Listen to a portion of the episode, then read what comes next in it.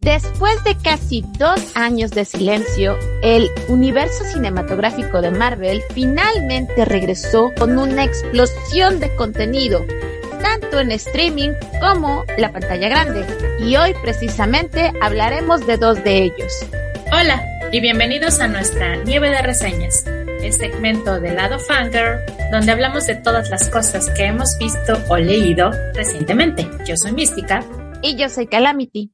Julio nos trajo nuestro primer enfrentamiento Marvel vs. Marvel, con el tan esperado estreno de Black Widow y el épico final de temporada de Loki. Y sí, ya sé que estamos un poco tardes para la fiesta, pero estas cosas fueron tan grandes que demandaban una discusión y por eso no pudimos contenernos y decidimos compartir nuestras opiniones y teorías sobre estos dos capítulos en la fase 4 del MCU. Sin nada más que decir, comenzamos. Comenzaremos este podcast hablando sobre Black Widow solo por orden cronológico, no por algo en particular. Y antes de comenzar, también queremos darles un spoiler alert Así que si no las han visto, por favor, no nos escuchen todavía. spoilers, spoilers everywhere. Exacto. Bueno, hablando de Black Widow, es una película que se atrasó un año entero, creo, ¿no? No, en mayo más o menos. Ajá, sí, básicamente se atrasó un poquito más de un año, un poco más de un año que se atrasó la película. Todos la estábamos esperando con ansias, luego la nación del COVID atacó, y pues no nos quedó de otra. Y llegamos a un punto, yo creo, en que muchos decíamos, ya, ya, o sea, ya nada más pónganla en Disney Plus, la queremos ver. Yo honestamente no, porque realmente sí quería verla en el cine. Me encanta ir a experimentar las películas de Marvel en el cine. Es toda una experiencia, ahora sí, valga la redundancia, porque la gente, el ambiente, no sé, me encanta, me encanta. Entonces quería volver a vivir eso. ¿Valió la pena la espera? Yo digo que sí, definitivamente. Por dos. No sé si es porque, bueno, si han escuchado nuestro podcast previamente, yo estaba escéptica. Honestamente, nunca he sido una gran fan de Natasha, Scarlett Johansson, Black Widow. Así como que, ah, sí, tiene sus momentos, me agrada el personaje, pero nunca fui su fan fan. Y también nunca pensé que el personaje tuviera lo suficiente como para cargar una película o que fuera el protagonista de una película. Sin embargo, cuando vi el primer tráiler de Black Widow hace como un año, más de un año, casi dos años ya, ah, quedé impresionada y de repente este, sí me sentí emocionada por ver la película. Exactamente. Como bien comentas, Calamity, Black Widow es una clara muestra de Hollywood que conocemos como tal, ¿no? El hecho de que Black Widow es un personaje muy sensual y pues Scarlett Johansson sin comentarios, ¿no? por tan obvias razones fue algo desafortunado en algunos aspectos que no se pudiera plasmar la totalidad de este personaje que es muy complejo en los cómics y es muy genial. Claro que por esas razones es que es parte de los Avengers, ¿no? Ahora bien, como tú mencionas, después de ver el tráiler, yo también quedé muy, muy emocionada y, y, con muchas ganas de ver la película. Tuvimos que esperar pues más de un año, pero valió la pena totalmente, claro que sí. Salí muy contenta de cine y muy sorprendida al mismo tiempo porque yo no llevaba ninguna expectativas ni buenas ni malas, simplemente fui con toda altitud, ¿no? Para disfrutar del filme y pues me gustó. Exactamente. Y es aquí donde yo tengo que tal vez cuestionar, tal vez fuimos nosotras porque íbamos con esa, esa mentalidad o sea, nos gustó el tráiler, pero no teníamos expectativas muy altas porque eh, nunca estuvimos así como que ansiosos pidiendo, pidiendo, pidiendo la película, como aparentemente otros fanáticos lo estaban. Entonces yo creo que tal vez eso hizo toda la diferencia para nuestra experiencia con la película, tal vez por eso nos gustó más que al fanático promedio, que aparentemente esperaban algo completamente diferente. Mucho se ha comentado de que esta película llegó muy tarde, porque, bueno, a estas alturas ya no son spoilers, pero todo el mundo sabe lo que pasó con Natasha en Endgame. sí. Entonces, como que esta película salió muy tarde y que Marvel debió haberla sacado mucho, mucho antes. Siento que tal vez sí. Esta película está ubicada entre Civil War y Infinity War. O sea, ese es el momento en el que está. Y es un poco raro porque es la primera vez que nos toca una película que está no necesariamente en línea del tiempo de, de, Marvel. Bueno, no es la primera vez, pero es la primera vez que estamos conscientes mientras estamos viendo la película de que está ocurriendo antes de ciertos sucesos del MCU, ¿no? Entonces sí es un poquito desconcertante, y entiendo, porque algunas personas dicen que pues es un poco tarde para darle su propia película, que debieron haberlo hecho desde hace mucho tiempo. Si esta película está ubicada entre Civil War y Infinity War, tal vez en ese momento debió haber salido. No lo sé, no lo sé. Insisto, eh, yo nunca realmente quise una película de Black Widow, pero después de lo que pasó en, el, en Endgame y en Infinity War y todo lo que quieras, sí pensé que finalmente Natasha se había ganado el derecho de tener su propia historia contada. Así que para mí no siento que haya sido tarde. No sé qué opinas tú. No, yo tampoco. La verdad es que después de lo que mencionamos antes, decíamos, ¿no? Bueno, realmente sí merecía que se le hiciera justicia al personaje. Si Hawkeye va a tener su serie de televisión, también Natasha tenía que tener su película. Cada Avenger tenía o debía tener un proyecto en solitario para mostrarnos pues sus capacidades y para hacerles homenaje, podemos decir, a tan geniales personajes de cómics que son, ¿no? Que llega tarde, para algunas personas podría notarse así, pero en mi caso coincido contigo en este aspecto. Lo que sí voy a decir, que sí lamento mucho de que esta película ocurriera ahora, es que voy a extrañar mucho la interacción entre Natasha y Yelena. Creo que es lo único que realmente lamento de que esta película haya ocurrido hasta ahora, el pensar que tal vez pudimos haber tenido esa relación entre ellas dos en más aventuras o que convivieran más juntas o ese tipo de cosas. No sé, eso sí, eso sí lo lamento para que lo veas. Ahí sí me duele, me volvió a doler.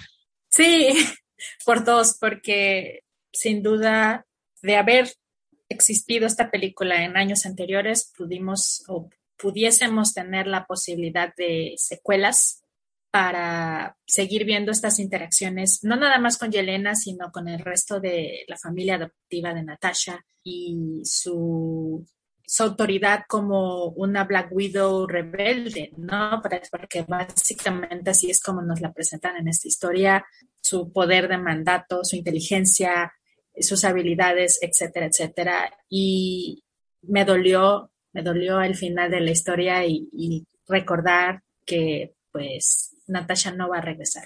Bueno, ahora sí, entrando de lleno a la película, debo decir que estábamos comentando, a mí me gustó, o sea, realmente la disfruté. En ningún momento me sentí aburrida, en ningún momento sentí que la película fuera demasiado larga. Sí tuve algunos problemitas con ella, pero ya hablaremos de eso después. Ahorita nos vamos a enfocar un poco en lo que nos gustó. Para mí, para empezar, la actuación tanto de Scarlett Johansson como de Florence Pugh fue wow. Como digo, tienen una muy buena química, desarrollaron una muy buena química, realmente las creí como hermanas. Florence para mí se robó toda la película, la amé, la amé. me declaro fan, fan de Yelena uh, Belova, lo cual es muy extraño porque nunca he sido fan de Yelena Belova, ni, ni en los cómics, ni en la caricatura, cuando salió brevemente. Nunca, nunca he sido realmente fan del personaje, tampoco he sido fan de Natasha, pero Florence ahorita que la vi, Necesito más de ella, por favor, Marvel. Así es. La verdad es que Florence Pugh siempre nos sorprende con sus actuaciones y esta vez no se queda atrás. El hecho de que ahora nos, nos muestra un personaje que es una mujer de acción, muy parecida a Natasha, con sus propios instintos, habilidades, técnicas, y pues ella estaba descubriendo el mundo, ¿no? Porque toda la vida se la pasó en, la habitación roja, ¿no? El Red Room y ahora pues pudimos ver una Yelena diferente, por decirlo de alguna forma. La historia me pareció muy entretenida. Fíjate que lo que mencionas, a mí lo que me gustó mucho es que Yelena y Natasha tienen el mismo entrenamiento, ¿no? Bueno, sabemos que por la película que Natasha empezó incluso más joven que Yelena, ¿no? Tienen el mismo entrenamiento, entonces en general tienen las mismas habilidades, pero tienen personalidades completamente diferentes. Y algo que me llamó mucho la atención es que creo que el personaje de Yelena es más emocional que el de Natasha. Tal vez Natasha también siente, obviamente siente las emociones y todo lo que quiera, pero puede como que ocultarlo, ¿no? Tiene una máscara, tiene como esa persona que de ella que actúa profesionalmente o de alguna manera. Y Elena no es menos profesional porque puede hacer el trabajo, pero como que sus sentimientos o sus emociones salen a relucir más fácilmente y a veces se deja llevar por ellos, lo cual es perfecto porque lo ves a través de la película. Ves, por ejemplo, cuando se fastidia o se enoja de que le estén disparando en el helicóptero y decide lanzar el la bazooka o lo que sea que dispara y no pensó en las consecuencias en ese momento y lo ves también cuando están teniendo la cena familiar y a ella sí le afecta, ¿no? De que le digan que todo fue mentira o que fue fingido y todo lo que quieras. Y esto es muy importante porque te lo muestran varias veces durante la película, de tal punto que cuando llegas a la escena post créditos, no es de sorprender que Yelena se deje llevar por sus emociones para ser manipulada por Valentina Contesa, ¿no? Sí, así es. Como dices, todas estas situaciones por las que tuvieron que pasar ambas chicas se reflejan en la historia y vemos todo el desarrollo, ¿no? O sea, llegaron a un punto en el que probablemente Yelena, al igual que las demás Widows, o precisamente para evitar que ocurriera la situación de Yelena y las Widows anteriores, recurrieron a este brainwash, ¿no? A este lavado de cerebro, esta manipulación mental. Bueno, segundo, como yo lo entendí, más bien eso escurrió por la deserción de Natasha, ¿no? O sea, a como yo entendí, originalmente el programa de las Black Widow era así como lo veías, ¿no? Tomaban niñas de la calle, niñas abandonadas, niñas o, o no sé, las secuestraban o lo que quieras. Mi hermano mencionó trata de blancas, ¿no? Durante la película. Es un tema serio y es algo que ocurre en la vida real. Entonces fue, fue muy crudo, ¿no? En esas escenas al principio de la película, cómo te pasan todo ese montaje de cómo reclutan a las niñas, cómo las toman, cómo las transportan, o sea, como esclavas básicamente, y que es una situación que ocurre en la vida real, me pareció una decisión muy fuerte de Marvel ir por ese ese rumbo, no tomar ese rumbo, porque es un comentario muy fuerte en algo que es real, o sea, algo que realmente pasa en el mundo real. Y traer esto al mundo de los cómics, de los superhéroes y todo lo que quieras, me pareció muy interesante. Pero volviendo al punto más cómico, bueno, no cómico, más de cómics que estabas mencionando, mística, según yo entendí, primero las tomaban, las entrenaban, las la ponían en la doctrina, ¿no? La, las ponían en la doctrina, les hacían así como que acondicionamiento, lo que sea, y luego las mandaban a hacer todo el trabajo. Tenían el, la tecnología para hacer control mental, pero no la utilizaron sino hasta la deserción de Natasha. Para mí, la deserción de Natasha fue lo que dijo, lo que hizo que este hombre pensara, ¿sabes qué?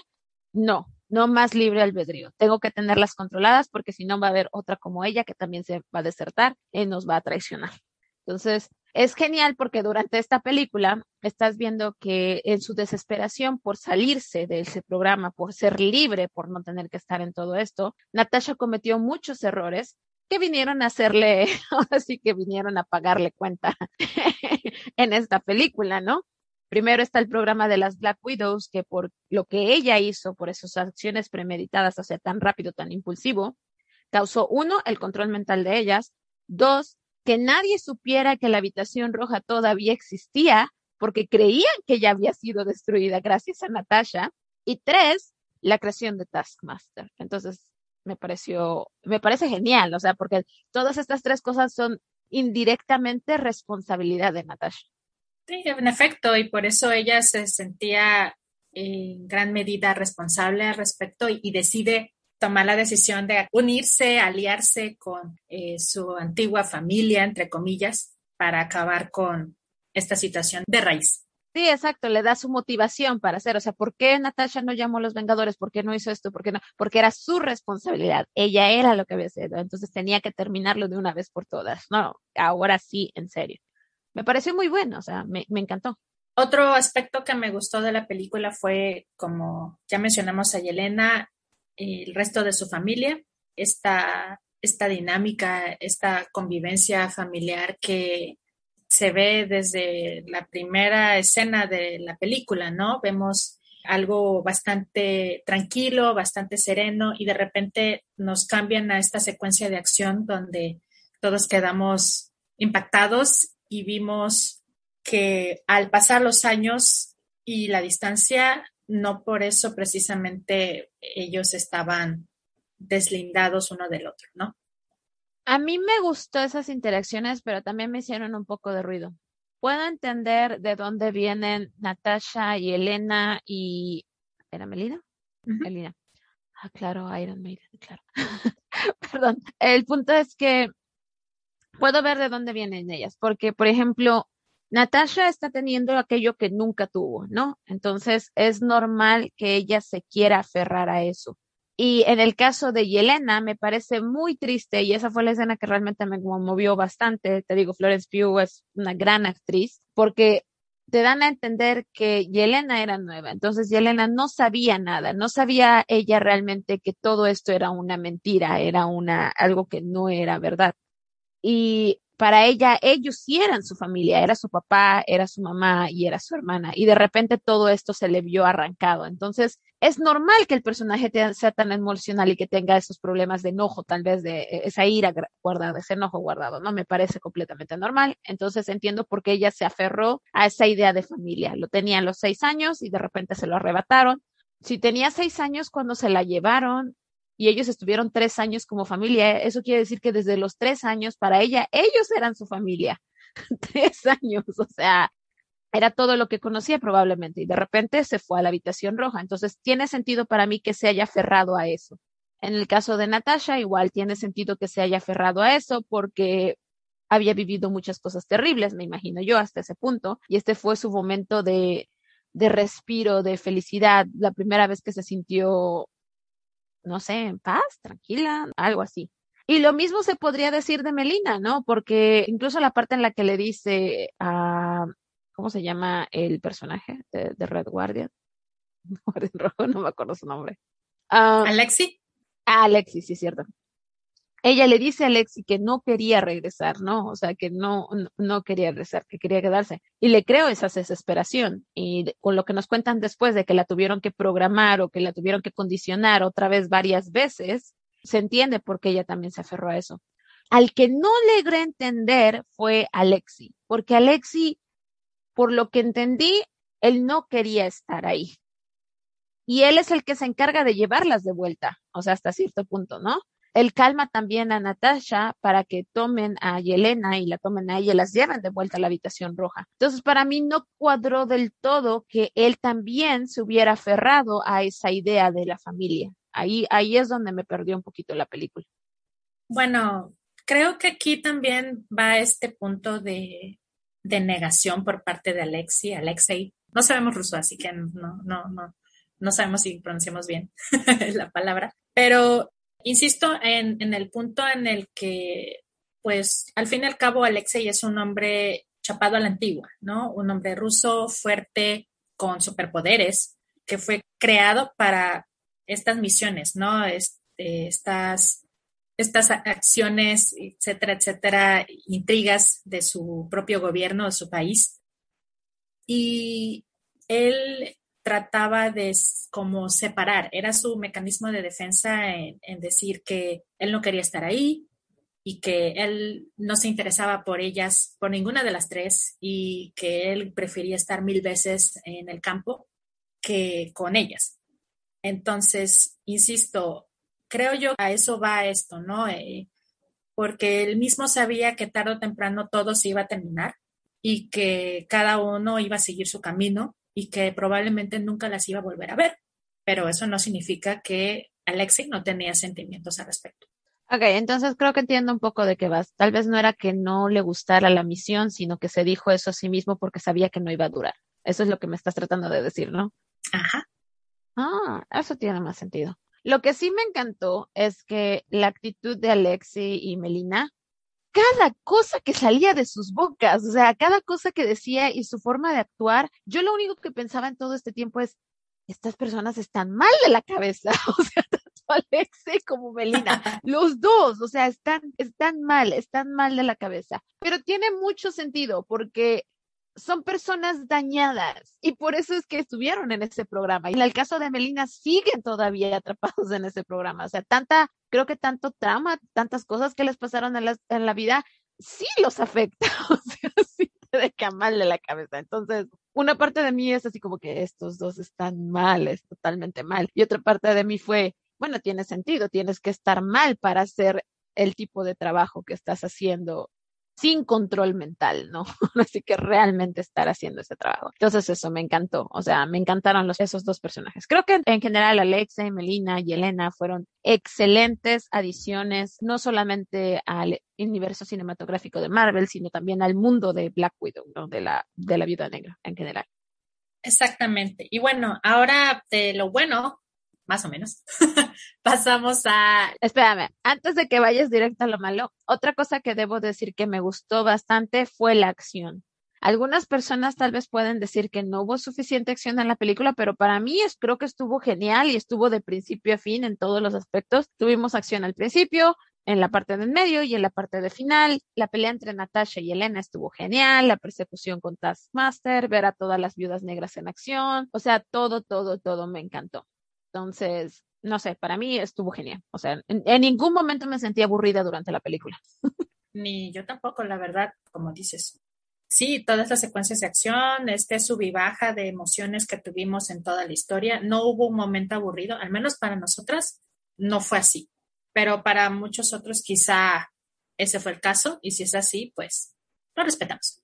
Lo que sí tengo que mencionar es que la escena final bueno, la, la última escena de acción, la tercera parte de la película, cuando están en la ciudad, esa, la fortaleza del cuarto rojo flotante, lo que sea, que me recordó a Cloud City, ¿no? La, que sea, y todo lo que quieras, el cuarto rojo ahí flotando en el cielo.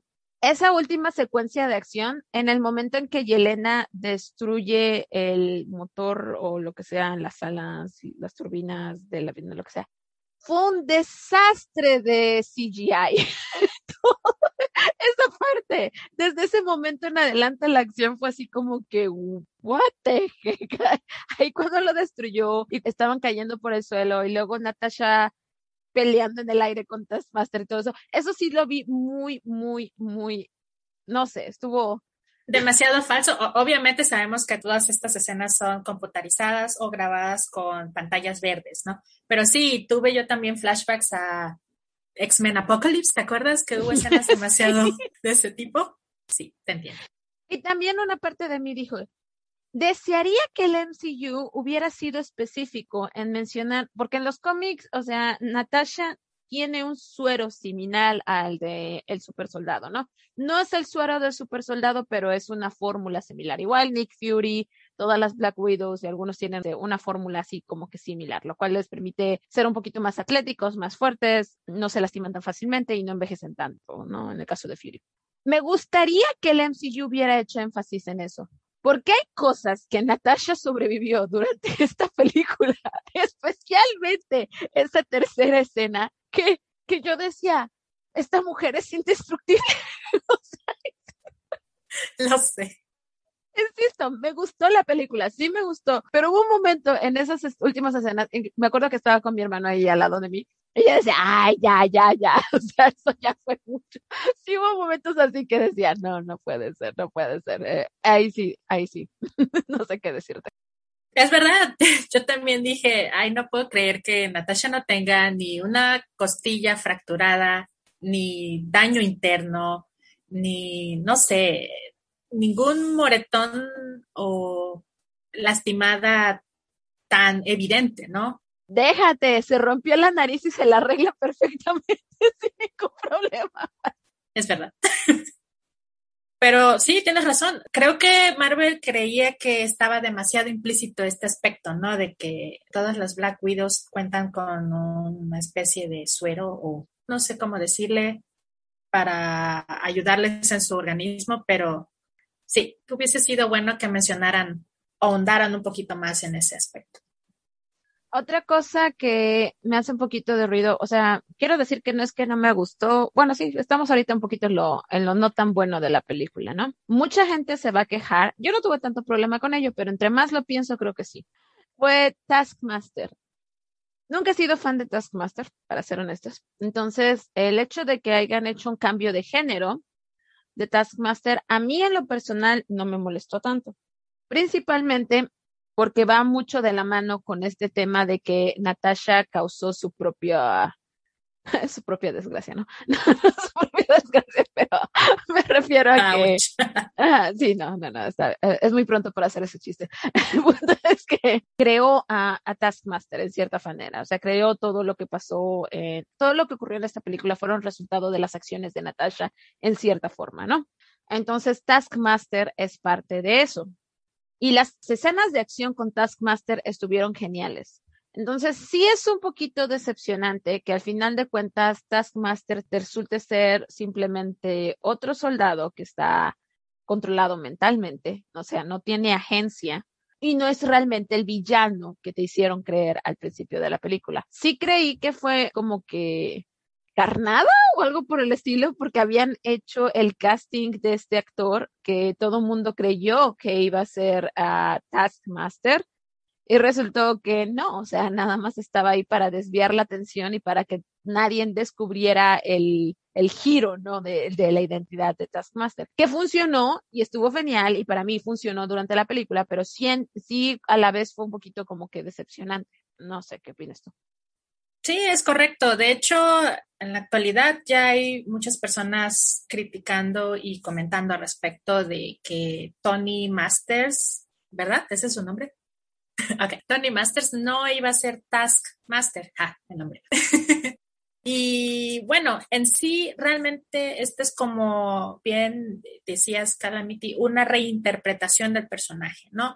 Básicamente cumple la misma función que pues por si no lo sabían, eh, consiste en esto, ¿no? Taskmaster tiene la habilidad de copiar cualquier estilo de lucha de su contrincante y usualmente es un mercenario contratado por eh, diferentes agencias para entrenar y o hacer alguna misión en específico, ¿no? Pero sí, en realidad el haberlo cambiado de género no me molestó en absoluto, creo que fue bien llevado y no fue tan evidente o marcado por, por algunas películas que tienden a, ¿cómo decirlo? Bueno, tienen esta tendencia un poquito rayando en lo feminista sin ofender. Al contrario, me pareció un buen acierto en este aspecto. Sí, o sea que la película tiene obviamente matices feministas, porque sí, sí los tiene estamos hablando aquí sobre la trata de mujeres en cierta manera y también Draco, ¿no? La forma en la que las utilizaba, las trataba y se dirigía a ellas y todo lo que sea, te dan así señales de, o sea, que es un misógino realmente el tipo, de cierta manera, o sea, terrible. Pero de alguna manera no lo sentí tan así como que forzado. O sea, lo sentí simplemente como parte de la historia. No lo sentí como que si estuvieran pregonando sobre esto precisamente simplemente fue integrado. O creo que porque estamos familiarizados con la historia de Black Widow y sabemos que realmente así es como es en el cómic, tal vez no molestó tanto. Entonces, en eso estoy totalmente de acuerdo contigo. Hablando de Draco, eh, o sea, creo que al final el problema de Black Widow es que los villanos no fueron tan es el problema que tiene Marvel. Ajá, es el problema que tiene Marvel siempre, ¿no? Siempre les falta como que un villano fuerte. Creo que el único que realmente les ha funcionado bien ha sido Thanos y en Infinity War, porque en Endgame Thanos fue un poquito también. Eh. y Hela, Hela fue genial. Entonces, Hela, Thanos, Ego tal vez también lo metería como un buen villano, pero en cierta forma. O sea, así como que full villain y, buen villano, ¿no? Pero es algo que sí es repetitivo. Creo que tal vez, tal vez la molestia es porque Taskmaster fue como un desperdicio de villano y Draco tampoco fue tan, tan el villano que tal vez queríamos, ¿no? Que que fuera. No sé, eso fue un, poquito decepcionante, tal vez. Sí, exacto. Es lo que iba a mencionar, ¿no? El, villano al final resultó ser un poquito decepcionante para todos. No fue lo que la historia merecía, creo yo. Bueno, el tipo era una basofia en todo el sentido de la palabra, pero. y también sentí un poquito de decepción con Melina, porque esperaba que fuera la que los iba a traicionar y tenía perfecto sentido que los fuera a traicionar. Incluso cuando estabas explicando lo del control mental, viste lo que le hizo el cerdo, ¿no? El cerdito esto. Estaba explicando todo esto y yo así con cara de, no puedo poner atención a todo lo que me estás diciendo de esto porque estoy viendo el pobre cerdito que lo estás matando y esta mujer no tiene ni compasión y piensa así. Qué bueno, digo, sí, como jamón y salchicha y todo lo que quieras, pero ese no es el es de pavo, por favor, no como de cerdo, pero ese no es el punto. El punto es que así como que tenía una completa falta de empatía. Eso fue lo que sentí. Y hubo una parte de mí que se preguntó, ¿en serio, Melina, no sabías realmente que estaban utilizando esa tecnología para controlar a las otras chicas que estaban en el programa de Black Widow? No sé, parte de mí decía, no te creo, definitivamente no te creo. Y sentí que eso la estaba situando como una villana y creo que habría sido genial haberla tenido como una villana al final, pero aparentemente no. Entonces, no sé. Sí, es verdad, como que Marvel desperdició hasta cierto punto a ciertos personajes. No tuvimos este twist, ¿no? Este giro eh, emocionante al final o en medio de la historia, ¿no? O imagínate que al final te hubieran dado una segunda escena post créditos, porque vamos a hablar de la única escena post créditos, pero que te hubieran dado una segunda escena post créditos y que resultara que Melina, al final de cuentas, sí era mala, o tal vez que Melina estaba detrás de Draco, o que ella era realmente la que estaba manejando esto, o algo así. Eso creo que habría sido un giro genial y lo habría dejado perfecto para otra historia de Black Widow, tal vez sin Natasha, porque pues, sabemos lo que pasó con Natasha, pero no sé, creo que la habría dejado muy bien, que ellas creyeran que ya se acabó, que habían liberado a todas estas chicas y resulte que ahora pasen al control de otra persona que es igual o peor. Entonces eso, eso creo que habría estado genial. No sé, sí, como te digo, me pareció una oportunidad perdida ahí. En efecto, ¿no? Y creo entender hasta cierto punto el por qué ocurrió esto y no hubo el giro. Y pues ya nos había mencionado que Melina había sido reacondicionada en varias ocasiones por esta mentalidad de ella, ¿no?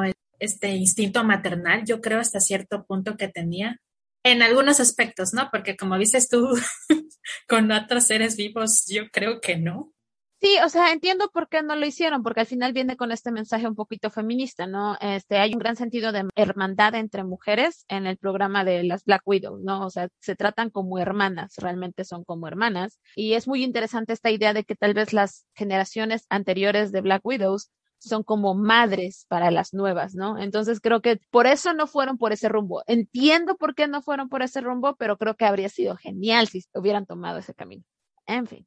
Y bueno, otro aspecto que quiero mencionar acá es, yo sé que obviamente la película se llama Black Widow y que todos, bueno, la mayoría, si no es que toda la historia iba a ser desde el punto de vista de Natasha, me hubiese gustado saber qué ocurrió durante el blip. Es decir, su familia desapareció, todos ellos, que Elena estaba o no. entenderíamos y esto es algo que Calamity y yo habíamos comentado anteriormente, el por qué Natasha se veía tan triste y desolada y desesperada en Endgame, ¿no? Sí, habría sido interesante ver, o sea, tal vez lo veamos después o tal vez nos lo mencionen después y espero que sí lo hagan como tú dices, porque ¿qué pasó durante el blip? ¿Por qué Natasha nunca mencionó a esta familia que tenía realmente a Steve o a Clint? O sea, eso estaría bueno. Entendería si no se lo menciona a Clint porque él perdió a toda su familia durante el blip, entonces tal vez no quería comentarle de eso. Pero por lo menos decirle a Steve o comentarle a alguien más sí se me hizo un, un poco raro. Tendría sentido, como estaba mencionando precisamente Mística y lo que estábamos hablando nosotras, es que tal vez ellos desaparecieron durante el blip, eso tendría muchísimo sentido, porque la escena post créditos te da a entender que Yelena no sabe realmente lo que pasó con Natasha, o sea, sabe que murió, eso es obvio, ¿no? Sabe que murió, pero no sabe exactamente cómo o por qué murió Natasha. Entonces eso me lleva a entender que tal vez Yelena desapareció durante el blip. No sé si todos, Alexi, eh, Alexi, Alexei, ¿cómo se llama? Melina, etcétera, también. Pero como dice Mística, tendría mucho sentido porque vemos a una Natasha muy deprimida durante Endgame, ¿no? Y tendría más sentido para mí si no está solamente deprimida porque los Vengadores se perdieron, sino porque perdió a la familia que acababa de reencontrar también. O porque perdió a Yelena, que desde pequeña se ve que tenían ese vínculo de hermanas y que quería protegerla y al final nunca pudo protegerla. Entonces eso también tendría sentido para mí, pero a la vez me entristece pensar que tal vez nunca pudieron convivir juntas otra vez, que nunca se vieron otra vez antes de que Natasha muriera. Es verdad, nuestro pobre corazón de pollo no pudo soportar esto, Marvel. No nos hagas esto de nuevo. Es que esta fase 4 de Marvel es la fase del dolor. Yo creo que estamos en las fases de la del, duelo, ¿no? y la negación. Ahorita estamos en la parte de, del dolor. La fase 4 de Marvel es la fase del, del dolor, realmente. Pero bueno, pasando a las implicaciones de qué viene después. Primero lo más claro, esa escena post créditos, esa escena post créditos que me hizo no me hizo llorar, pero sí me dieron ganas de llorar. me, sentí mis ojos así como que con las lágrimas. Insisto, Florence Pugh se lleva un premio actuación genial, es una excelente actriz y realmente esas emociones las sentí. Vimos el personaje otra vez de Contessa Valentine Fontana o como se llame. Madame, Hydra, para sus amigos. Exactamente. Ah, que ya la habíamos visto en Falcon and the Winter Soldier, entonces eso fue genial vemos una directamente conexión ahí. Parece para mí muy claro que sí está armando su equipo de los Dark Avengers o los Thunderbolts. Ahorita me estoy inclinando un poquito por los Dark Avengers tal vez porque tenemos un Capitán América malo y tenemos una Black Widow tal vez no tan buena. Entonces tiene sentido para mí que está haciendo como su versión oscura de los Vengadores, ¿no? Entonces, eso está genial. Eh, está más que confirmado aparentemente que Yelena va a aparecer en Hawkeye y de repente esta serie se ha convertido en algo que todo el mundo va a querer ver. Sí, es verdad. Esta escena, pues créditos, yo me sentí así como el meme de I see, I know, ¿no? Cuando vi que estaba Madame Hydra a, un costado de Yelena, ¿no? Y a como nos da a entender de que Yelena ya lleva cierto tiempo trabajando para ella, haciendo que no sabemos, y tampoco sabemos cuáles son los propósitos de Madame Hydra. Como bien mencionas tú, Calamity, puede ser que sean los Dark Avengers y nos da esta, esta gran conexión entre la película y Hawkeye, ¿no? Es la serie siguiente de Marvel. La verdad estoy muy intrigada, quiero saber qué va a pasar y el desarrollo de Yelena, porque esto es algo que, que creo todos estamos esperando, ¿no? Es, el cómo Yelena se va o va haciendo esta transición a la nueva Black Widow de los Avengers. ¿Cuánto tiempo lleva trabajando con esta mujer? O sea, esta impresión que me dio es que llevan ya bastante tiempo trabajando juntas. Entonces, tal vez Yelena no desapareció durante el blip y durante ese tiempo estuvo trabajando con, con Tessa, o tal vez no sabemos en qué año está ubicada la escena post créditos de Black Widow, ¿no? Entonces, puede ser que no lleve realmente tanto tiempo, tal vez llevará más un año, dos años trabajando. Porque es que me dio la impresión de que era más de un año, pero quién sabe. Otra cosa que también me llama mucho la atención es qué pasó con las demás Black Widows. O sea, escaparon un montón de Black Widows, se llevaron la fórmula esa, Natasha se la entregó a Yelena, la fórmula esta, y tenemos el disco, tienen el disco la información de dónde estaban todas las demás Black ubicadas para liberarlas a todas ellas, ¿no? Entonces, ¿qué pasó con todas ellas? ¿Sí lograron liberarlas? ¿Van a hacer una película de eso? ¿Una serie de eso? Y también mi otra pregunta es, ¿qué va a pasar con ellas después de que las liberen? Porque, ok, muy bien, tal vez deciden ser agentes del bien, pero tal vez algunas de ellas deciden hacer cosas malas, no necesariamente buenas. Entonces, sí es algo que me gustaría ver. Se ha hablado mucho de una serie de Disney Plus para las Dora Milash, pero tal vez necesitamos una para las Black Widows. O sea, todas estas Black Widows que está pasando aquí, qué están haciendo, a qué se están dedicando, están haciendo el bien, están haciendo el mal. What the heck is going on here? Nuestra propia asociación de Black Widows, ¿no? Alrededor del mundo. Misiones y mucho más. La versión de Los Ángeles de Charlie del MCU. Sí, puede ser, ¿eh? Hablando de esto, pues recordamos que Antonia, también quien resultó ser Taskmaster, esto no es spoiler, eh, se fue con ellos, ¿no? ¿Qué va a suceder con ella? ¿Va a retomar su vida? ¿Va a continuar siendo Taskmaster? ¿Va a haber un nuevo Taskmaster acá? ¿Qué va a ocurrir? ¿No? Porque quiero mencionar aquí, esto se me hace tan gracioso, se supone que el personaje de Antonia es mucho menor que Natasha, sin embargo, las actrices tienen edades invertidas. Olga Kurlenko tiene como cuarenta y tantos años y Scarlett treinta y tantos. Se me hizo muy gracioso. De hecho, según tengo entendido, también debería de ser menor que Yelena, ¿no? Exacto. De él. Eso está raro. Bueno, en la defensa de la actriz. Se veía joven. Sí. no sé qué hace. es como Paul Roth. Bueno. ¿Quién fue el Capitán América que enfrentó a Alexei? Yo quisiera saber, ¿Alexei enfrentó a un Capitán América o fue puro, puro verbo? O sea, porque queda explícito que es mentira, ¿no? Que nada más está diciendo. Pero él realmente parece convencido, incluso cuando le pregunta a Natasha. A mí me da la impresión que pudo haber sido Isaiah o Isaías Bradley, el contra el que se enfrentó Alexei, para mí. Porque incluso en Falcon in the Winter Soldier, Bucky menciona que él conoció a Isaiah porque lo mandaron, Hydra lo mandó a eliminarlo. Eso quiere decir para mí que Isaiah estuvo activo como Capitán América durante un tiempo antes de ser encerrado, ¿no? Sí, así es. Entonces, pues la otra opción sería que era alguien muy parecido a Capitán América o el gobierno no solamente tenía a ella, sino a otros agentes activos en el campo. O tal vez era Steve Rogers que viajó en el pasado y que se quedó con Peggy y de alguna manera se enfrentó a, él en, algún momento en el pasado. Mm, exacto. Teorías locas, teorías locas, teorías locas.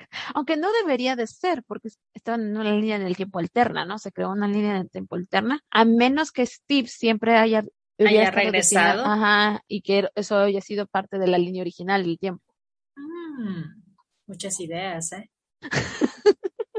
y bueno, a ese Steve no le pasó nada por lo que ocurrió en Loki. No hubo consecuencias.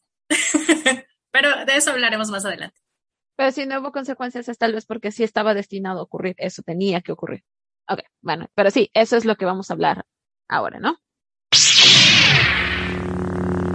Bueno, habiendo terminado de hablar todas nuestras teorías locas, pensamientos, opiniones, etcétera, de todo lo que ocurrió en Black Widow, nos vamos ahora con el épico final de la primera temporada confirmado de Loki, porque sabemos que sí va a tener una segunda temporada. Física, ¿qué te pareció a ti en general la serie? En general creo que estuvo muy bien. Me encantó esta introducción de nuevos personajes, de las otras asociaciones o cosas que existen en el universo de Marvel, ¿no? Que sabemos es vasto. Jeje, sin comentarios. Ah, Mobius creo se ha vuelto uno de mis personajes favoritos, ¿no? Eh, Owen Wilson hizo un gran trabajo aquí, dejando atrás su, su comicidad de siempre. Y Tom Hiddleston, debo darle un aplauso como siempre, hizo una gran actuación. Vimos cómo pasó por toda esta serie de emociones, ¿no? En, a lo largo de estos increíblemente cortos seis capítulos de la primera temporada. La calidad de la serie fue muy buena, los efectos especiales también, mejor que Black Widow en algunos aspectos. Ah, pero... Muy cierto. Pero sí, en general creo yo que hizo un buen trabajo, cumplió su cometido, vaya, ¿no? Que fue sumergirnos en este mundo mágico, en esta realidad alterna donde ocurren cosas que nosotros no sabemos, como en los cómics de Marvel. Estoy completamente de acuerdo contigo. Creo que Loki me pareció, tal vez mis expectativas igual, me pasa lo mismo que con Black Widow, mis expectativas no eran muy altas, tal vez debieron haber sido más altas, pero nunca he sido, no me odien, pero nunca he sido fanática de Loki. Nunca he sido súper fanática de Loki. No es cierto. o sea, sí me gusta el personaje, pero no, nunca fui una fangirl de Loki. o sea, jamás, nunca entendí por qué tanta sensación por el personaje, el actor, todo lo que quieras. lo siento, de, en gustos se rompen ¿ok? pero uh, desde un principio sí sentí que la serie estaba muy bien planeada, se ve que está muy bien escrita, creo que no hay nada desperdiciado desde el principio hasta el final. Habían pistas pequeñas, ¿no? De todo lo que iba a correr o cómo iban a desencadenar las cosas desde un principio. La música, la banda sonora, la música, todo lo que se creó para esta serie estuvo genial. Como dice Mística, los efectos visuales. Owen Wilson igual estoy de acuerdo. Mobius es de mis favoritos. Creo que se volvió de mis personajes favoritos. Me dolió me dolió horrible cuando murió, cuando, cuando supuestamente murió, cuando lo borraron. Y no pensé que me fuera a doler tanto. Recuerdo que estaba viendo el capítulo, así, ah, sí, todo bien, todo tranquilo. Y cuando pasó, no, no, ¿por qué me lo quitas? No. Me pasó lo mismo. Ahora sí me dolió. Y cuando ves a Loki en, eh, en el vacío, ¿no? A Loki en el vacío, te juro que lo primero que pasó por mi mente en ese momento fue, esto quiere decir que Mobius va a estar bien, ¿verdad? por favor, que esto significa que Mobius va a regresar. Necesito que sea el significado de todo esto. Entonces, eh, estoy de acuerdo. El, el, personaje de Mobius fue genial. Owen Wilson hizo un trabajo excelente. Me llama la atención lo de ¿Cómo se dice TVA en español? ¿Qué es eso? ¿Agencia de variantes del tiempo? Yo creo. Algo así. No, perdón, es que lo vi en inglés. no lo vi en español, lo siento chicos. Pero me gustó muy bien cómo, lo, cómo colocaron esta agencia, ¿no? Este, este departamento. Es fácil de entender, creo, bastante parecido, similar a los cómics. En los cómics básicamente son una agencia, pero son muy, hay demasiada burocracia, entonces es, es como un chiste, ¿no? El hecho de que el TVA o la, la agencia de variantes del tiempo no hace bien su trabajo. Están tan atrapados en burocracia y en todo lo que quieras que no hacen bien su trabajo. No, nunca hacen muy bien su trabajo. Entonces eso estuvo interesante. Me pareció una muy buena introducción a todo esto, que ya lo había introducido en Game, pero es una buena introducción a líneas alternas del tiempo y cómo se crean diferentes universos, dimensiones, universos alternos por cada decisión o cada pequeña cosita que cambia, entonces me pareció una muy buena introducción a todo eso. Y también me pareció una muy buena manera de subir o agrandar la escala de poderes, ¿no? Porque después de Infinity War, después de Endgame, después de Thanos y las gemas del infinito, o sea, ¿qué más grande amenaza puede haber que eso, ¿no? Entonces cuando llegas a Loki, creo que fue en el capítulo 2, ¿no? Y ves que las gemas del infinito hacen nada, son solamente pisapapeles. o sea. Creo que la ah. cara de Loki lo dice todo ahí, ¿no? Exactamente, porque quiere decir que esto es prueba de que hay fuerzas más grandes en el universo de Marvel. Eso estuvo genial, creo que es, me encantó. Por cierto que la TVA sí es ABT, Autoridad de ah. Variación Temporal, de acuerdo a Wikipedia. Yay, thank you. Bueno, la ABT, me suena tan raro decir eso.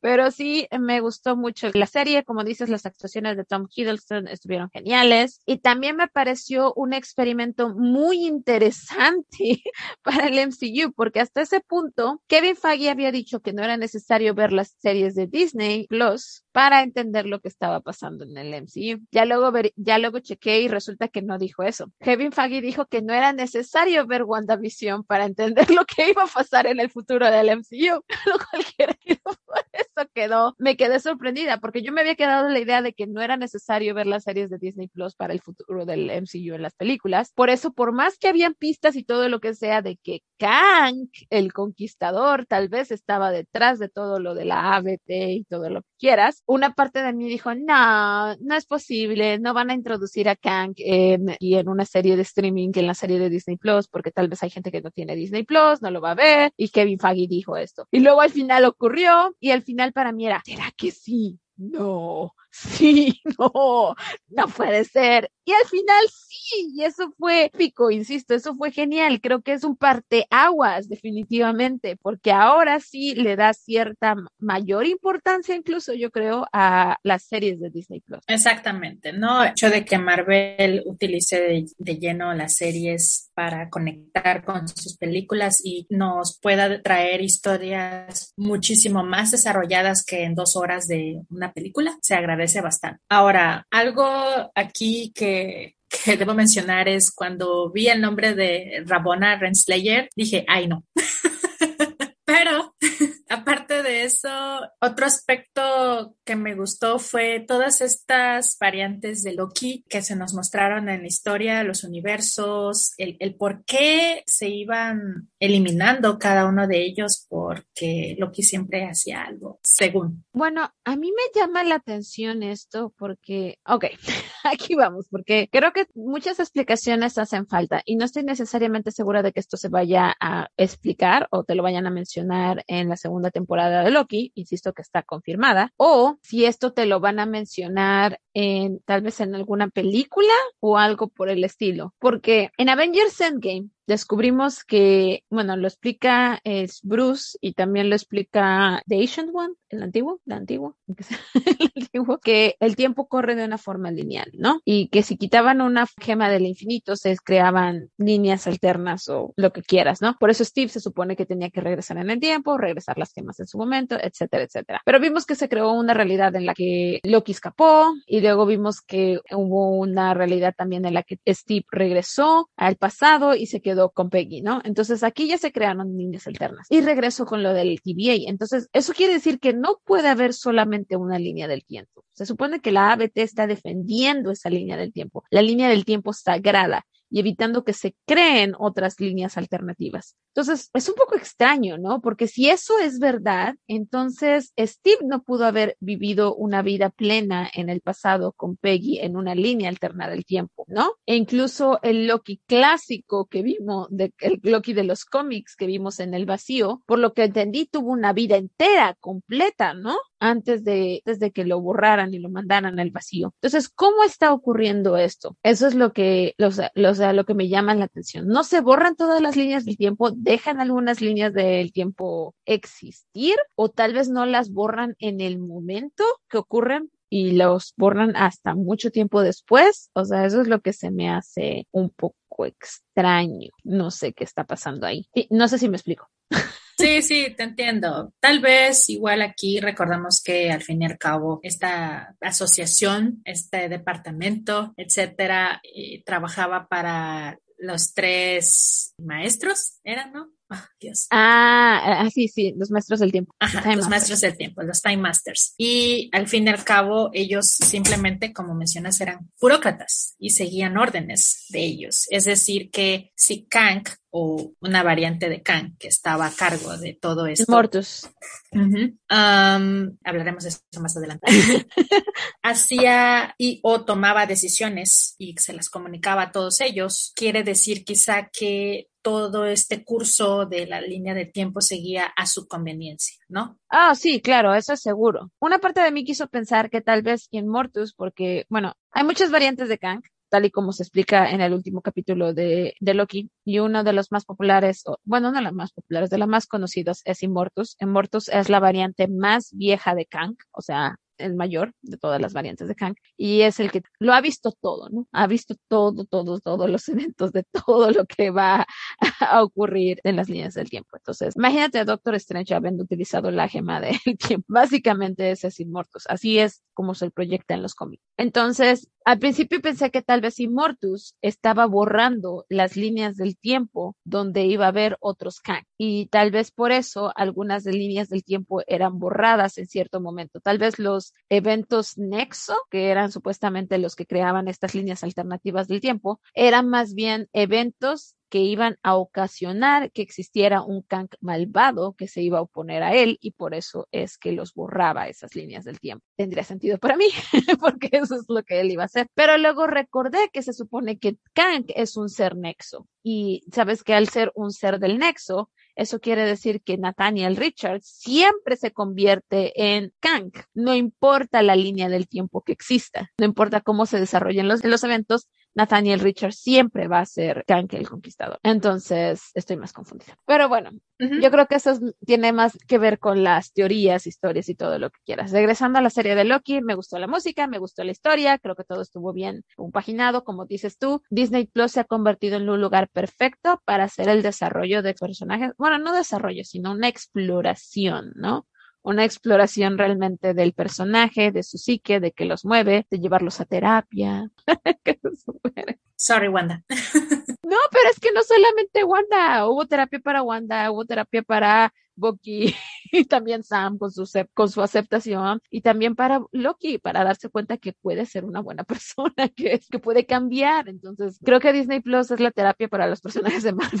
pero todo eso me gustó. Hubieron algunos personajes que no funcionaron del todo para mí. La buena Renslayer al principio para mí no funcionó muy bien la actuación del personaje. Creo que no fue sino hasta los últimos dos capítulos, dos, tres capítulos, con... no, no, tres capítulos no, los últimos dos capítulos, cuando realmente el personaje cobró fuerza para mí, finalmente me convenció. El, la cazadora esta, que era B15, creo.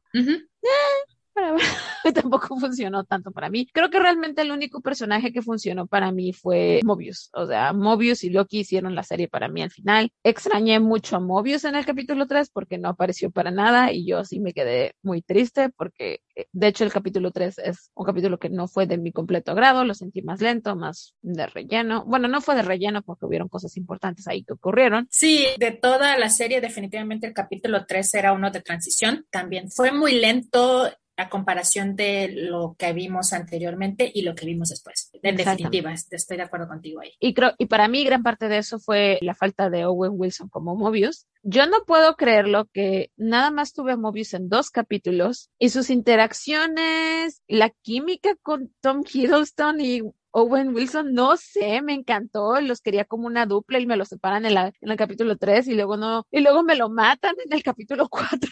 Fue así de, solamente he tenido a Mobius por dos capítulos Marvel, pero si algo le pasa, no me hagas esto. Entonces, no sé, no funcionó muy bien para mí. Y luego está el personaje de Sylvie que al final de cuentas para mí Sylvie, Sylvie nunca funcionó para mí como como Loki. Que entiendo que ella misma decía que no era Loki, no quería ser llamada Loki, todo lo que quieras, pero no sé, o sea, el personaje jamás, jamás me terminó de gustar.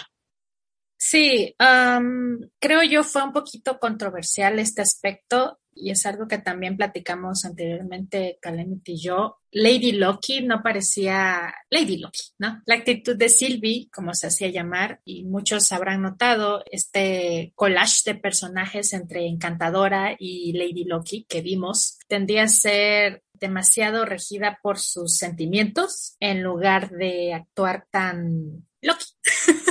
Que bueno, pensándolo bien, yo argumentaría que Loki en sí es un personaje que se deja llevar mucho por sus emociones. Si te das cuenta, su odio hacia Asgard y con Thor y todo lo que sea, nace de este sentimiento de sentirse inadecuado y sentirse engañado y traicionado y enojado y todo lo que quieras. Entonces, si te pones a pensarlo, Loki realmente es un personaje muy emocional. Ahora, que Loki sabe disimularlo y sabe tratar de presentar como una máscara una faceta o lo que quiera, algo así como que lo oculta y que hace parecer que no le importa nada y que nada lo afecta, es algo muy diferente. Entonces creo que tal vez Sylvie es una versión de Loki si quitas todo aquello que, todo el humo y las luces y y todo eso, ¿no? Si me pongo a pensarlo así, tiene un poco de sentido el personaje, un poco de sentido, porque hay otras cosas que no me calan del personaje. Para empezar, la actriz, independientemente que no tiene ningún parecido con Tom Hiddleston y que se supone que es una variante y todo lo que quieras de eso no tiene nada que ver, porque, insisto, es una variante, pero no sé, sus modismos, su forma de hablar, su forma de moverse, nunca me lanzaron vibras de Loki, tal vez tiene que ver con su forma como creció y todo lo que quieras, como se educó, etcétera, tendría un poquito de sentido. Pero lo que no tiene sentido para mí es que hay algunas cosas, algunos aspectos que se supone que son básicos de Loki que no vi en Sylvie. Por ejemplo, Loki no es un personaje que inmediatamente va a pelear, siempre va a tratar primero de engañar, de negociar o de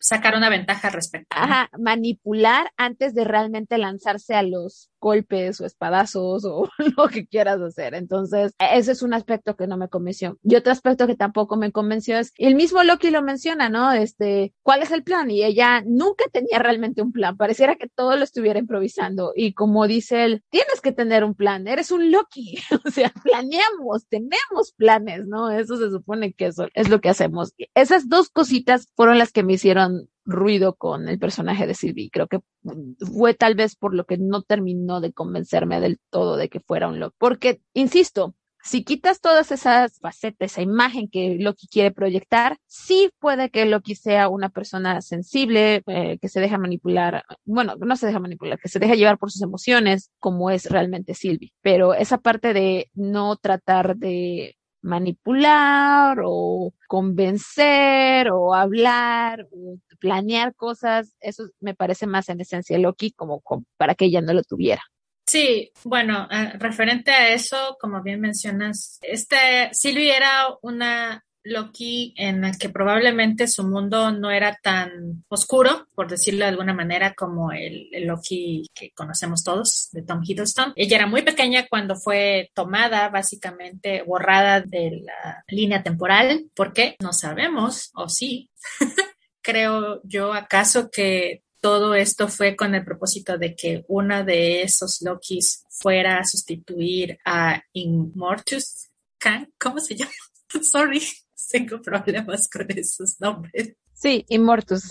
Gracias. Immortus Khan, este es como un Juegos del Hambre, ¿no? Para ver quién iba a sustituirlo. Era, él dijo que siempre estuvo esperando que llegara un Loki. Sabía que tarde o temprano iba a llegar, pero llegaron dos. Entonces, ¿acaso por esa razón eh, ella era una candidata fuerte. Bueno, la cosa aquí es que tal vez Immortus estaba mintiendo, porque si él sabía todo lo que iba a pasar hasta cierto momento, que fue cuando ya estaba sentado él hablando con los dos Lokis, eso quiere decir que el hecho de que llegaran dos Lokis ahí y estuvieran en su oficina y hablaran con él, realmente no era una sorpresa. Él actuó como si fuera sorprendido. Nunca pensé que iban a ser Lokis, excepto que sí porque ya sabía él que iban a llegar los dos Entonces, eso infiere muchas cosas, ¿no? Y exacto, entonces el hecho de que Silvia haya sido pues tomada de su, borrada, ¿no? De la existencia como la conocemos, ocasionó que ella se volviera este personaje completamente, como decíamos anteriormente, regida por sus sentimientos, sin toda esta parafernalia de tener un glorioso propósito, ¿no? El lema. Exactamente. Y aparte de eso, creo yo también Disney, porque pues es Disney y sus asociados de Marvel, quizá dijeron que tal vez no sería buena idea encontrar una actriz parecida a Tom Hiddleston, porque eso iba a ser muy raro, como si estuviera besando a su propia hermana, no sé cómo decirlo. Bueno, eso tiene sentido. Para mí de por sí es raro que se esté besando a sí mismo. Básicamente eso es lo que está pasando ahí. O sea, jamás, jamás, jamás me agradó la idea de la pareja porque algunos han mencionado y sería interesante si tal vez esto es una metáfora de que Loki tiene que aprender a amarse a sí mismo, literal y metafóricamente hablando. Exacto. No sé si te pasó a ti, Calamity, pero yo sentí que también esto era, no sé si es por culpa de la actriz, no es que ella sea mala actriz, pero no sé si fue por causa de ella o sea, si estaba escrito su personaje, hasta cierto punto se sentía un poquito unilateral estos sentimientos. Sí, ajá, pude creer que Loki estaba enamorado de Sylvie, pero jamás me creí que Sylvie estuviera lo mismo por Loki. O sea, nunca me dio esa impresión de que sintiera lo mismo ella por él. No sé, sí, estoy de acuerdo contigo en ese aspecto. Pero te digo, esa relación para mí jamás me convenció, porque entiendo eso, te digo, si es una metáfora de que Loki tiene que aprender a amarse a sí mismo, que literalmente, ¿no?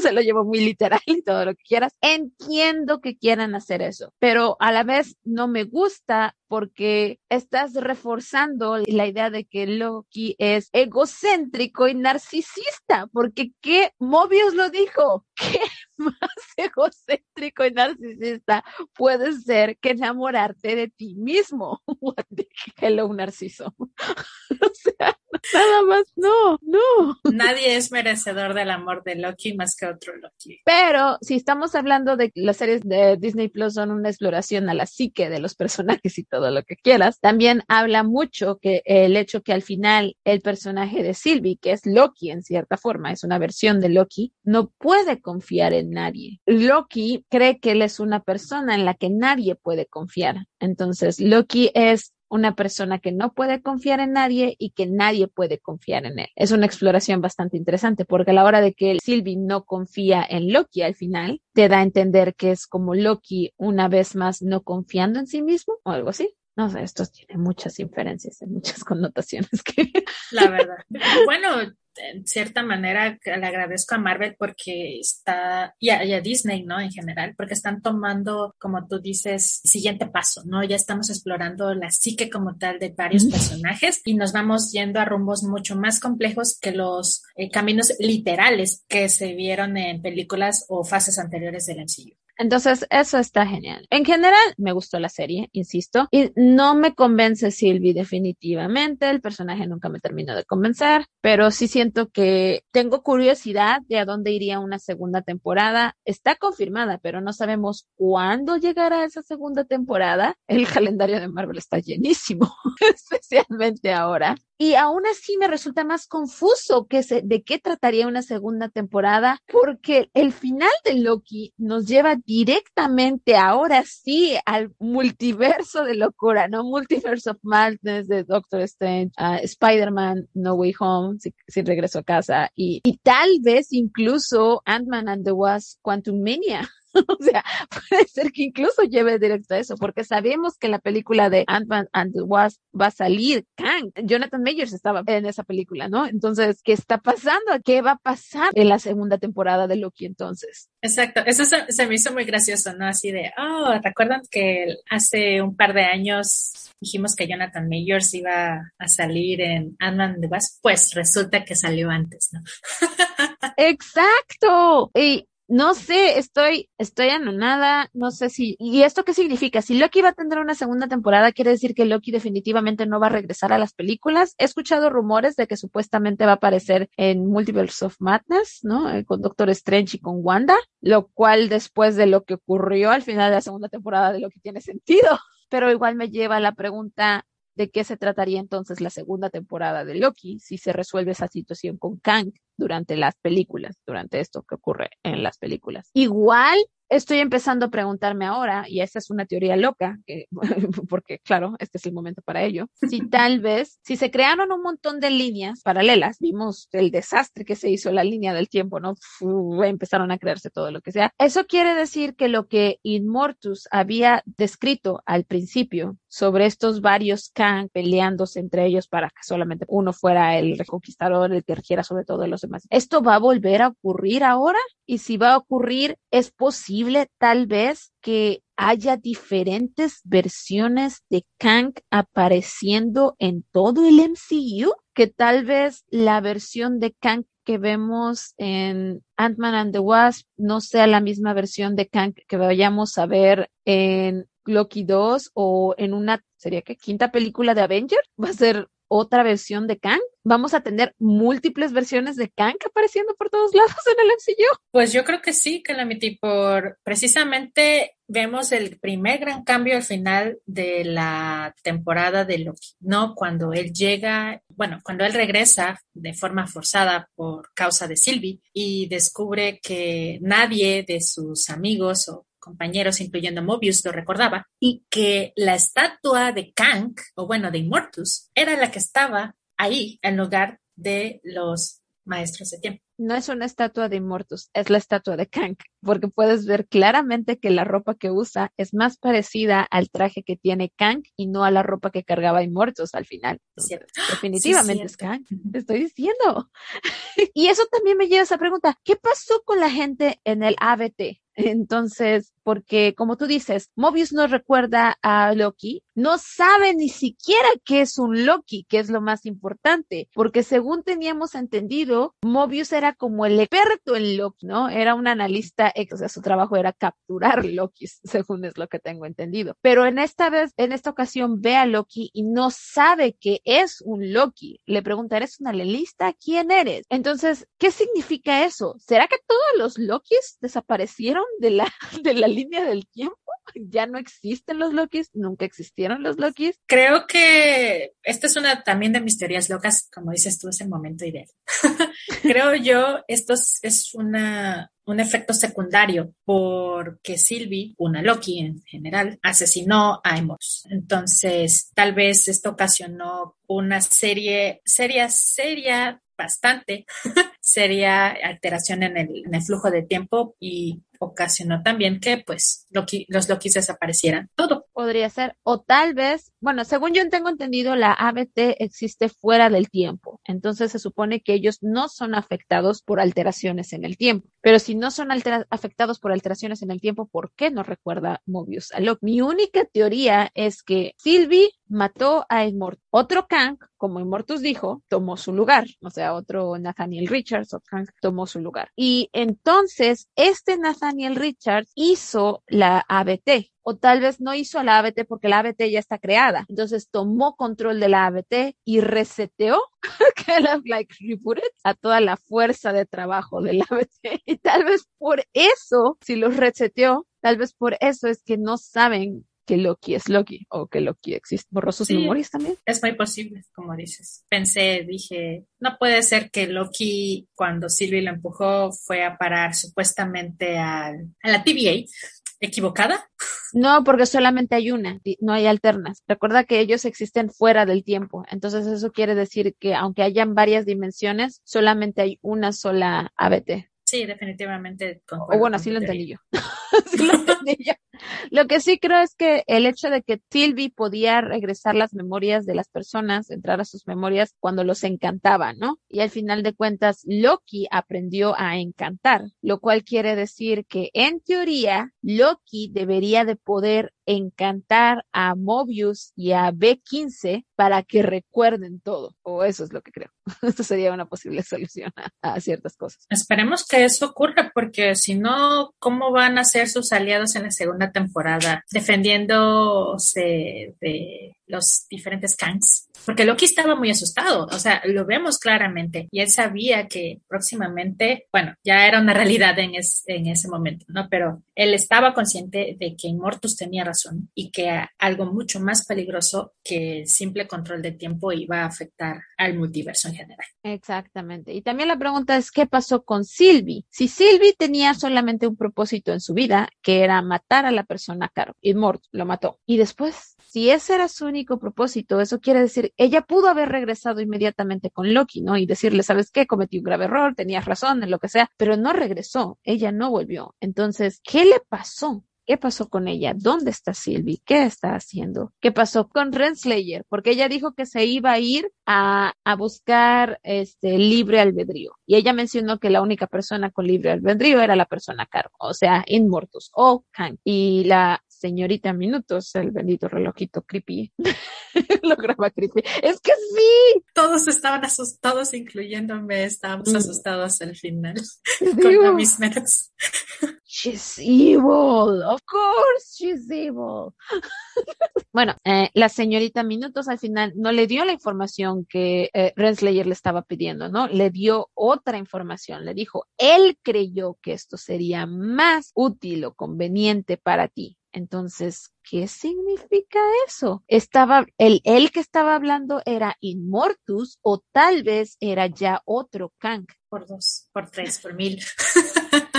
Ah, sea cual sea el caso, creo que Loki es un experimento, insisto, muy bueno de Marvel, porque esta es la primera vez que sí estoy viendo una conexión directa entre las series de Disney Plus y las películas. No que WandaVision, o sea, no por restarle cosas a WandaVision que me encantó y Falcon y Winter Soldier, o bueno, Captain America y el Soldado del Invierno, que igual me encantó, insisto, Sam Wilson es mi Capitán América de ahora y para siempre. Pero, o sea, en Loki estamos viendo algo creo que nunca antes visto y eso es que las películas afectan a la serie y la serie tiene influencia en las películas y eso es algo increíble, o sea, es, dos vías, ¿no?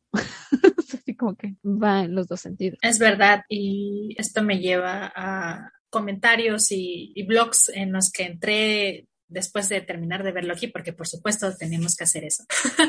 y muchos eh, decían que se sentían tan... Era una sensación agridulce, ¿no? Vaya, el hecho de que en el capítulo de las personas que no lo han visto o que no prestaron mucha atención, en este capítulo final, en el final de temporada de Loki, escuchamos las voces icónicas de todo el MCU, ¿no? Incluyendo a Vision cuando le da esta declaratoria a, Wanda al final que nos rompió el corazón. Y esto nos da a entender que básicamente esto es la última vez que íbamos a ver nuestro universo cinematográfico de Marvel como tal, como era. Exacto, o sea, esto, esto es por primera vez y siento que todo está muy conectado, porque incluso la serie de What If, mi idea al principio es que iba a ser como el cómic de What If, que solamente es como una antología de historias de qué pudo haber pasado, sí. o sea, sin ninguna conexión ni nada por el estilo, pero What If es una consecuencia directa de Loki. Y eso es genial. Está conectado, me están conectando una serie de streaming con una serie animada y eso con una película. Y eso es, es genial. Es wow. algo nunca antes visto. Sí, es verdad. Recuerdo que anunciaron el proyecto de Marvel What If. Yo dije, oh, qué lindo, ¿no? Como decías, vamos a, ver qué hubiese pasado, vamos a ver realidades alternas, lo que sabemos, eh, los sectores de cómics, ¿no? Que han ocurrido, distintas versiones de cada uno de estos personajes icónicos de Marvel. Pero nunca imaginamos hasta este punto que en realidad todo estaba conectado, ¿no? Está directamente conectada a, a Loki y el resto de Multiverse of Madness que vamos a ver en próximas películas. Y la verdad es que ya quiero verla, ya quiero, quiero saber qué más va a pasar, qué otras cosas vamos a ver. Estoy bastante intrigada y muy, muy emocionada, debo decir. A estas alturas creo que para la segunda temporada me espero de todos. Puedo esperar cualquier cosa. Hasta ya hasta me imaginé a Loki juntando a sus propios Vengadores que son variantes de los Vengadores. Imagínate eso como para lidiar con todo esto. No puedo con esto solo, necesito buscar una versión de Thor, una versión de Hulk, una versión de esto, que me ayuden a solucionar esto porque yo no puedo solo o algo así, no sé. Sí, exacto. O sea, tenemos realmente las posibilidades son, eh, un poco trilladas, pero las posibilidades son infinitas en estas, ¿no? Eh, como tú dices, Loki juntando sus propios Avengers, posibilidad de ver volver a Tony Stark, Steve Rogers, obviamente distintas versiones de Thor, que sabemos va a continuar, ¿no? Otros Guardianes de la Galaxia, en fin, ¿no? ¿Qué, qué más decir de todo esto? Sí, lo mejor para la serie es que ni siquiera necesitas a Robert Downey Jr., ni a Chris Evans, ni a Scarlett Johansson, porque son variantes. Entonces, al momento de que son variantes, pueden ser otros actores. o sea, hasta eso puede ocurrir. Entonces, no sé, es genial. Lo que ha abierto las puertas para lo que es un futuro. A estas alturas yo había escuchado rumores de que algunos creían que la siguiente gran película de Avengers iba a ser Secret War, y me refiero a Secret War, la que ocurrió por el 2018, creo que fue, la que leímos, la segunda Secret War, la que dio paso a Battle War, ¿no? Mundo de batalla. Y, y sabes qué, siempre creí que eso era muy exagerado, nunca creí que eso iba a ocurrir porque dije, o sea, no, no es posible, es demasiado complicado, no creo que lo puedan hacer. Pero viendo lo que pasó ahorita, lo creo posible. Ahora sí creo posible ver Secret Wars en algún momento en la pantalla grande. Y no sé, wow creo que estamos conectadas porque pensé lo mismo cuando estaba viendo el final de temporada y dije, ay Dios, Secret Wars. Por último, pero no menos importante, quiero mencionar que estoy muy contenta y agradecida de que Jamie Alexander regresó como Lady Sif.